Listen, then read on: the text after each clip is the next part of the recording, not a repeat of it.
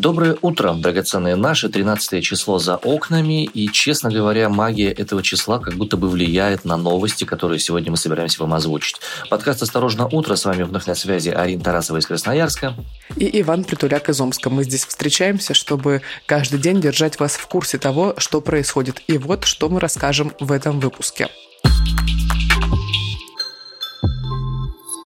Армения сообщила об обстрелах со стороны Азербайджана. В Баку заявили о диверсии. В Ростовской области раздались хлопки. Официальные власти пока ничего по этому поводу не сообщают. В школе на уроках истории будут рассказывать про специальную военную операцию в Украине. Не живется спокойно никому, кажется, в этом мире. У всех какие-то конфликты. И вот у Армении и Азербайджана вновь обострение их отношений. В общем, Армения сообщила об обстрелах со стороны Азербайджана. Азербайджан, в свою очередь, обвиняет э, Армению в диверсии. Что произошло, почему снова обострился конфликт? В Минобороны Азербайджана обвиняют Ереван в масштабной диверсии на нескольких направлениях. Там говорят, что есть потери как с азербайджанской, так и с армянской стороны. Пресс-секретарь Минобороны Армении Арам Тарасян на брифинге в ночь на вторник подтвердил, что в результате обстрелов есть погибшие и раненые. Вся эта история с Карабахом тянется еще с прошлого века, и такое большое обострение конфликта, за которым следил весь мир, и, ну, действительно, которое грозило очень тяжкими последствиями, случилось э, в 2020 году, в ноябре, э, продлилась война в Карабахе 44 дня и закончилась 10 ноября 2020 года тем, что там подписали трехстороннее мирное соглашение между Арменией, Азербайджаном и Россией. По результатам этого мирного соглашения Азербайджану вернулись районы вокруг Карабаха, а также историческая столица региона Шуша, или Шуши, как ее называют по-другому. В сам Карабах ввели российских миротворцев, которые с тех пор контролируют новую линию соприкосновения, которая разделяет армян Карабаха и азербайджанские войска. Что происходит во внешней политике? Премьер-министр Армении Никол Пашинян провел телефонный разговор с Эммануэлем Макроном, рассказал ему о том, что происходит на границе с Азербайджаном, вот, и также с Владимиром Путиным он тоже поговорил, сообщил о провокационных агрессивных действиях Азербайджана в направлении э, суверенной территории Армении, которые начались, собственно, вот в полночь с понедельника на вторник. Стоит напомнить об одном очень важном моменте. Армения, она член ЖОДКБ, и при нападении на свою территорию может запросить помощи у этой организации. Напомню, в организацию входят Россия, Беларусь, Казахстан, Таджикистан и Киргизия, соответственно. Более того, Никол Пашинян, премьер Армении, в настоящий момент возглавляет Совет УДКБ, и именно он 6 января принял решение направить миротворцев в Казахстан, где в тот момент шли беспорядки. Так что чисто теоретически эта история может э, повлечь за собой очень неприятное развитие и открытие условного второго специального военного фронта какого-нибудь и что-нибудь еще. Что-то не сидится, вот не сидится людям на одном месте. Хочется им больше крови. Завязывайте, завязывайте, пожалуйста, перестаньте. Сколько можно? Да, я тоже утром читала эти новости и думала, почему не живется спокойно. Ну, конечно, у всех свои конфликты, свои какие-то недоговоренности, которые вдруг обостряются и так далее, но... Вот сейчас чего обострилось? Вот что? А, Армения заявила о том, что Азербайджан вновь нападает, и массированный обстрел там, значит, случился и так далее. Азербайджан говорит с точностью наоборот, что диверсия со стороны Армении, но это история повторяющаяся. Обе эти страны обвиняют друг друга всегда, когда обостряется конфликт в Карабахе. Да, но будем надеяться, что, как и в прошлые разы, эта ситуация успокоится довольно быстро, потому что такие обмены происходили периодически на протяжении последнего, не знаю, нескольких десятков лет. Но, конечно, в настоящий момент, в настоящей ситуации, э, эскалация конфликта на этой территории, она может привести к каким-то очень негативным последствиям для всех действующих сторон. И для Азербайджана, и для Армении, и для Российской Федерации, как участника трехстороннего соглашения. Вернемся к делам российским. Вчера несколько городов Ростовской области сообщили о э, то, что принято называть в СМИ мощных хлопках, но местные жители называли это конкретно взрывами. В МЧС местном заявили, что об этом ничего особенно не знают. Жители Ростовской области сообщили о мощных хлопках слэш-взрывах, которые были слышны в нескольких городах региона. Об этом сообщает местное издание 161.ru. Расстояние между крайними точками, где эти взрывы слышались, большое, почти 200 километров. Слышали их в Ростове-на-Дону, в Азове, в Таганроге, в Новошахтинске, в Шахтах, Новочеркасске, Оксае и даже в Ейске. В итоге после взрыва в отдельных местах задрожали заборы, а в Ростове сработали сигнализации автомобилей. В Ростове-на-Дону, соответственно. А жители Ростова-на-Дону засняли большое черное облако, которое появилось над городом после звука взрывов, а в самом Таганроге жители сообщили о том, что работают ПВО в небе. Ваня уже отметил, что МЧС России это не комментирует, и действительно в пресс-службе Главного управления МЧС по Ростовской области заявили, что у них нет информации о взрывах или других чрезвычайных ситуациях. Но, в свою очередь, экс-министр обороны ДНР в своем телеграм-канале написал, что это ВСУ нанесли ракетный удар по окрестностям Таганрога. Почему-то Игорю Стрелкову про это как-то больше известно и виднее, чем МЧС непосредственно Ростовской области. Да, Министерство чрезвычайных ситуаций, хочется напомнить, которые как бы вот в таких вот чрезвычайных ситуациях экстренных должны ну, защищать людей, как-то обеспечивать их безопасность и так далее, но они не в курсе, судя по всему, что происходит. А, по данным телеграм-канала «База», который тоже ссылается на сообщения очевидцев, в Таганроге работала система ПВО, а рядом с селом Чалтырь, которое в 10 километрах от Ростова-на-Дону, был виден черный дым. Что характерно, а, пресс-секретарь губернатора в ответ на запрос РБК сказал, что ничего не слышала, панику сеять не советует. Воспользуемся этим правильным советом и сообщим, что на данный момент официальных комментариев от властей по данному вопросу, по этим хлопкам не поступало. Ну, казалось бы, совсем недавно мы с вами были очень рады тому, как из разговоров о важном ушло что-то не очень сильно важное. Так нет, Минпросвещение поступило так, как мы от него ожидали. Засунула информацию про спецвоенную операцию в официальный учебный курс. В рамках изучения предмета история школьникам будут рассказывать про СВО в Украине такая оптимизация произошла. И разговоры о важном как будто бы ими можно манкировать, а вот учеб истории ты сильно манкировать не сможешь. Минпросвещение опубликовало специальный приказ, который постановил требования к результатам освоения обучающимися основной образовательной программы по разным предметам. Ну, там русский, литература, математика и так далее. Что касается базового курса истории, то, среди прочего, там вот какие вещи будут указаны. Понимание значимости России в мировых политических и социально-экономических процессах 20-го, начала 21 века. А именно, решающая роль СССР в победе над нацизмом, возрождение РФ как мировой державы, что бы это ни значило, воссоединение Крыма с Россией и специальная военная операция в Украине.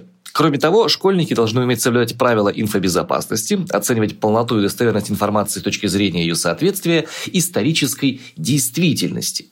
Что в этом контексте считать исторической действительностью – большой философский учебный вопрос. Сравнительно недавно Минпросвещение России опубликовало проект о том, что в новом учебном году каждый понедельник, каждая учебная неделя будет начинаться с разговоров о важном.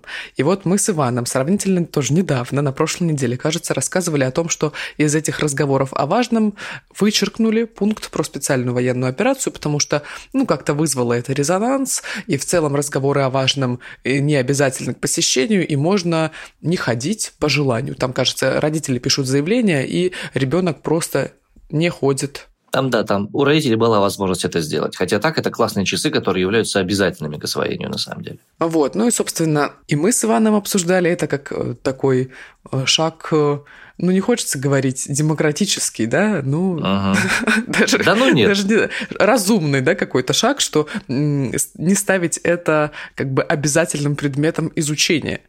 Вот, но, судя по всему, действительно, мне кажется, вообще э, термин оптимизация нужно уже ввести вот э, наряду с хлопком, э, специальной военной операцией и всеми прочим. Отрицательный рост, вот это вот все, да. Потому что можно много где этот термин применить. Например, то, что сейчас происходит э, на территории Украины с э, представителями российской стороны, это тоже можно назвать оптимизацией на самом деле. Это перегруппировка. Это перегруппировка. Да, да, да. Так называемый новояз. Ну, слушай, у Орвелла по этому поводу уже все было написано, 1984, и мне страшно, что, судя по всему, у кого-то в администрации президента эта книга является настольной, потому что, ну, они прям по лекалам работают, вот прям по ним. Кто владеет прошлым, владеет настоящим, кто владеет настоящим, владеет будущим. Кайф. Друзья, любители подкастов, мы говорили уже на прошлой неделе, что у нас премьера в холдинге, в продакшене. Значит, новый подкаст нашей коллеги Даш Паясть называется «Голову не забыл». Это подкаст э, студии «Осторожно, подкасты» о том, как сдать ЕГЭ, поступить в ВУЗ и при этом не сойти с ума. Как справиться с давлением и неудачами, как сохранить нервы при принятии важных решений. Короче, не только для школьников, но и для нас с вами очень полезная штука. Мне кажется, это в первую очередь для родителей родителей подкаст, потому что сейчас супер актуальна тема психологического здоровья школьников. Я вот пишу сейчас об этом статью, большой материал, там с разными экспертами и так далее. Вот. И наш подкаст – это такое отличное дополнение. Вы найдете там новую для себя информацию, как лучше взаимодействовать со своим ребенком, чтобы у него все было в течение учебного года и такой, скажем, мягко, непростой ситуации вокруг, в обществе и в мире э, более-менее ок ребенок себя чувствовал. Каждую неделю в подкаст «Голову не забыл» забыл, приходят школьники, которые прямо сейчас готовятся к поступлению в ВУЗ. У них много страхов, сомнений и вопросов.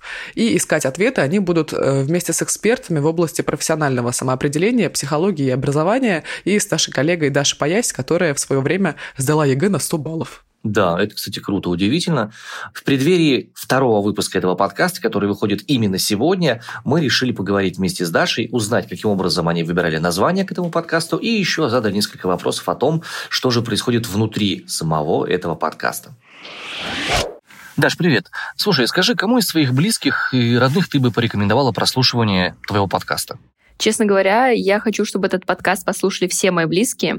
Я уже отправила первый выпуск всем своим друзьям. Они с удивлением нашли его для себя полезным. Например, советы нашего эксперта по профориентации можно применять вообще в любых ситуациях в жизни, когда, например, нужно принять какое-то решение. Или ты беспокоишься о своем будущем и не знаешь, как понять, что для тебя будет лучше. А советы психолога можно применять вообще в любых жизненных ситуациях, особенно когда ты волнуешься перед чем-то, когда тебе предстоит принять какое-то сложное большое решение или сделать какой-то новый шаг в своей жизни. Хорошо, а какие названия, кроме «Голову не забыл», у вас еще были на рабочем столе, когда вы вот э, планировали это название? Потому что наверняка какие-то еще фразочки прикольные вылетали. На самом деле, голову не забыл, это один из 80 вариантов названия нашего подкаста, и мы в студии до сих пор шутим и вспоминаем тот день, когда мы устраивали несколько туров голосования, чтобы выбрать название. Конечно же, самый первый черновой документ о подкасте назывался «Осторожно, ЕГЭ», но мы знали, что мы не остановимся на этом варианте, и тогда родились варианты типа «Отъегись», «Монету под пятку, пар из ушей, на задней парте, после пар, что-то нам очень нравилось, буква «П» почему-то. Итоговые три варианта были задание со звездочкой, тяни билет и голову не забыл. Во всех телеграм-чатах, в которых я только состою, тут же образовались опросы и голосования. Лидировал вариант «голову не забыл», и, честно говоря, мне он нравился больше всех. Мы тестировали, как это будет звучать в подкасте, как это будет звучать вместе с моим именем и с тем, как я это произношу, и решили, что да, будет все-таки голову не забыл. Мы, конечно же, подумали, все-таки забыл или не забыл, но, наверное, все-таки не забыл. Если бы у тебя была возможность самой выбирать, сдавать тебе ЕГЭ или сдавать нормальный человеческий экзамен, что бы ты выбрала?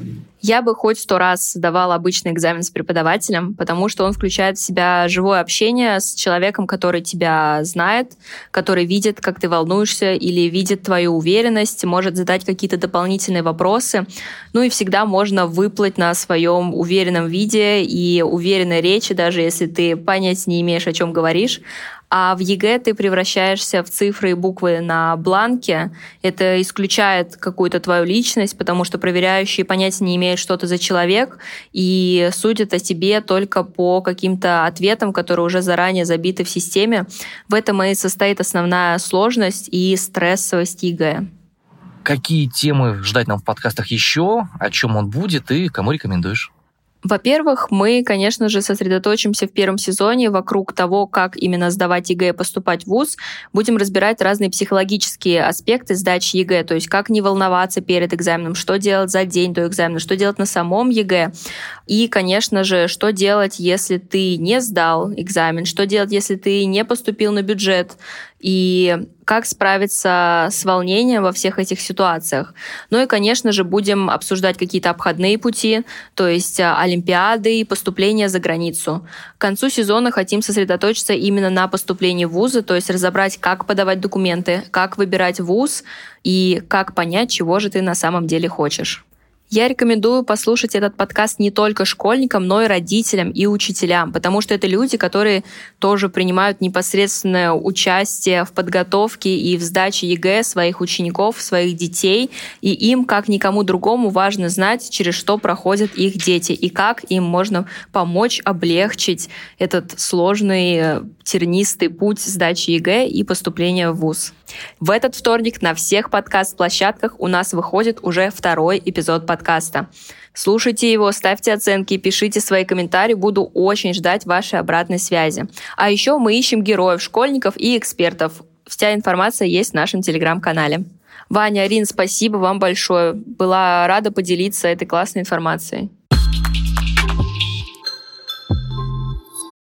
Итак, кажется, территории, которые испокон веков считались любимыми курортами россиян становятся прям более готовы принимать как можно больше туристов из России.